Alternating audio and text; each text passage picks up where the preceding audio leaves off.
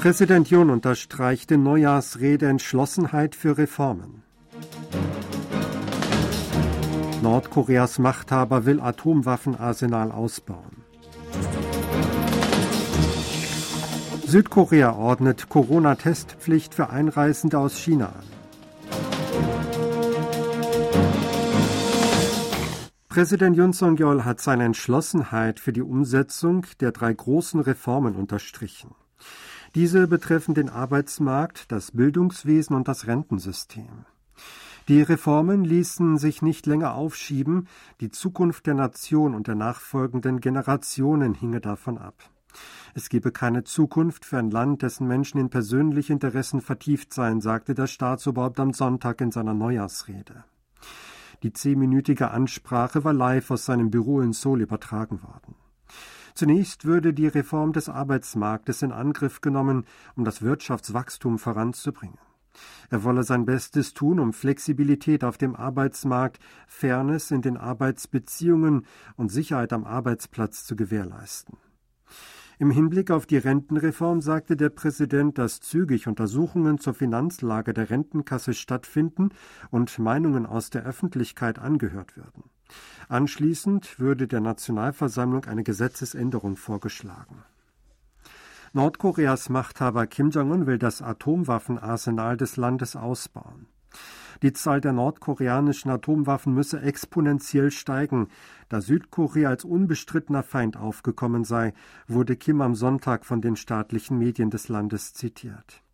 Kim habe die Äußerungen bei der Vollversammlung der herrschenden Arbeiterpartei am Samstag gemacht. Auf dem Treffen wurde der politische Kurs im neuen Jahr festgelegt.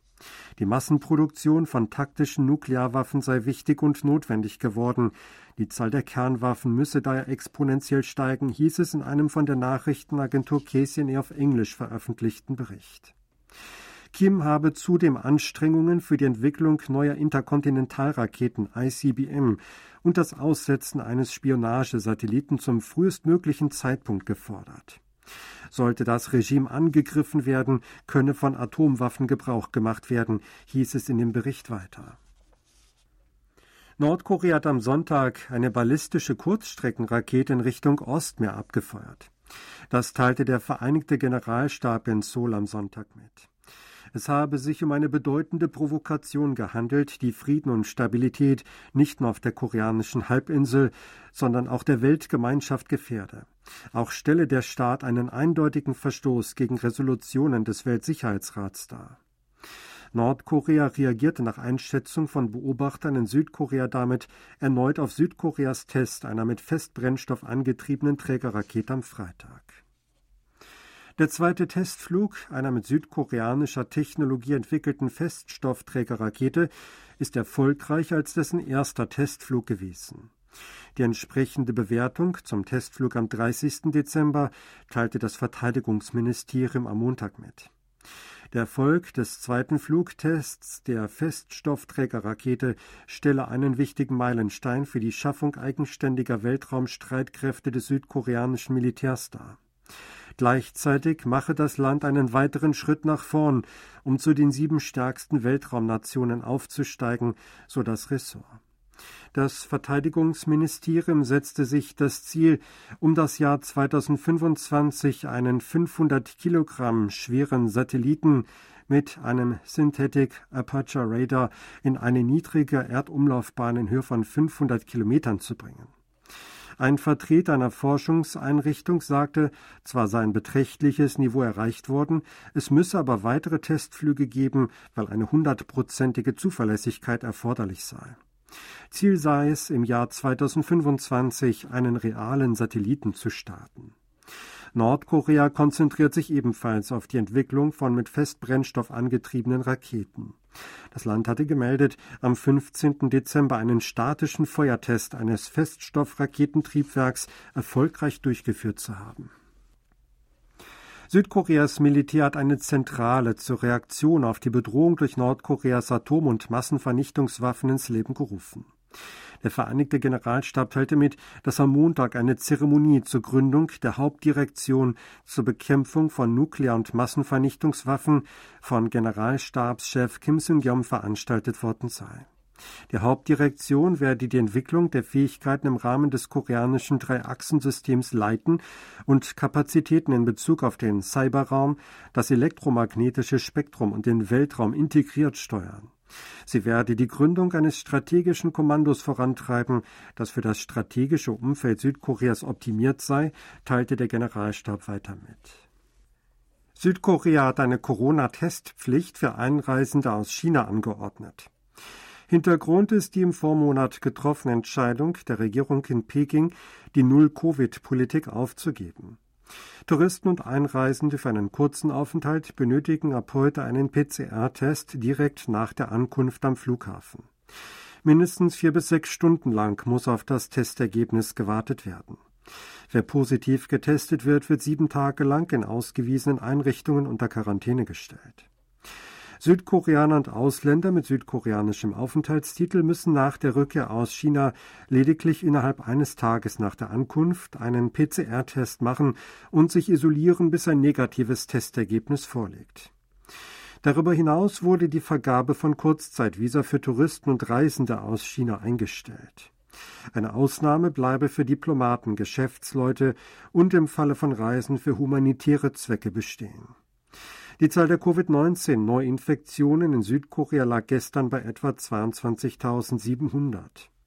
Die Zahl der Patienten in kritischem Zustand kletterte auf 637. Der Erzbischof von Seoul, Peter Chongson-tek, hat des ehemaligen Papstes Benedikt XVI. gedacht, der am Samstag verstorben ist. Benedikt XVI. habe sich sehr für den Schutz des Wertes von Menschenleben interessiert, sagte Chong während einer Messe in der Myeongdong-Kathedrale in Seoul am 1. Januar. Er berichtete von einem Gespräch zwischen dem verstorbenen Kardinal Nikolaus Chongjin-sok und Benedikt XVI. Der damalige Papst Benedikt XVI. habe Chong vor dessen Aufnahme ins Kardinalskollegium im Jahr 2006 angerufen und diesen dafür gelobt und ermutigt, andere Forschungen als die embryonale Stammzellforschung gefordert zu haben, weil diese mit der Lebensethik der Menschen unvereinbar sei. Chong bezeichnete Benedikt XVI. als Friedensapostel und seelischen Lehrer und Führer unserer Zeit. Er bete dafür, dass dieser mit dem Segen des Jesuskindes und den Trost und Barmherzigkeit Gottes in Frieden ruhe. Die koreanische Konferenz von Religionen für Frieden, eine Organisation aus sieben Religionen einschließlich der protestantischen Kirche, veröffentlichte am Sonntag eine Beileidsbotschaft und drückte Bedauern und Trauer über den Tod von Benedikt XVI. aus. Dieser war im April 2005 zum 265. Papst gewählt worden. Er verstarb am 31. Dezember im Alter von 95 Jahren. Südkorea plant ein Fast-Track-Programm für Forschungs- und Technologietalente aus dem Ausland. Das Justizministerium will damit Forschern zügig ein Daueraufenthaltsrecht sowie eine schnelle Einbürgerung ermöglichen. Ein solches Programm war in Wissenschaftskreisen gefordert worden und wird seit Dezember 2021 probeweise durchgeführt. Nach einem formellen Start des Programms können ausländische Staatsbürger nach dem Erhalt des Masterabschlusses oder der Promotion in einem naturwissenschaftlichen oder ingenieurwissenschaftlichen Fach an speziellen Hochschulen wie der Universität Keist mit einer Empfehlung des Hochschulpräsidenten einen Aufenthaltstitel erhalten. Mit dem Fast-Track-Programm würde das Verfahren auf rund drei Jahre verkürzt, erläuterte das Justizministerium. Justizminister Han Dong-hun kündigte weitere Maßnahmen an, damit herausragende Naturwissenschaftler und Ingenieure aus dem Ausland dauerhaft im Land bleiben und zur nationalen Entwicklung beitragen könnten. Südkorea hat letztes Jahr mit 47,2 Milliarden Dollar das bisher größte Handelsdefizit verzeichnet. Nach heutigen Angaben des Handelsministeriums und des Zollamtes exportierte das Land 2022 Waren im Wert von 683,9 Milliarden Dollar. Mit der Steigerung um 6,1 Prozent im Vorjahresvergleich rückte Südkorea in der globalen Exporteurrangliste um eine Position auf Platz 6 vor. In den Branchen Halbleiter, Autos, Petrochemie sowie Sekundärzellen wurde der bisher größte Exportumsatz registriert. Gleichzeitig stiegen aber auch die Importe im Vorjahresvergleich um 18,9 Prozent auf 731,2 Milliarden Dollar. Unterm Strich gab es daher ein Rekorddefizit. Südkoreas digitale Spielindustrie hat erstmals einen Jahresumsatz von über 20 Billionen Won oder rund 15,7 Milliarden Dollar erzielt. Wie die Korean Creative Content Agency KCCA heute angab, verbuchte die Branche letztes Jahr mit 20,9 Billionen Won im Vorjahresvergleich eine 1,2-prozentige Umsatzsteigerung. Knapp 58 Prozent des gesamten Umsatzes verzeichnete das Land mit mobilen Computerspielen. Die Exporte stiegen wertmäßig um 5,8 Prozent auf 8,67 Milliarden Dollar. Insgesamt waren knapp 82.000 Personen in der Branche für digitale Spiele beschäftigt. Rund 55 Prozent arbeiteten in der Entwicklung, alle anderen im Vertrieb. Der internationale Gaming-Markt wuchs letztes Jahr im Vorjahresvergleich um 8,7 Prozent auf 219,8 Milliarden Dollar. Südkorea war mit 7,6 Prozent Anteil der viertgrößte Anbieter. Spitzenreiter waren die USA mit 22 Prozent, gefolgt von China und Japan. Sie hörten aktuelle Meldungen aus Seoul, gesprochen von Sebastian Ratzer.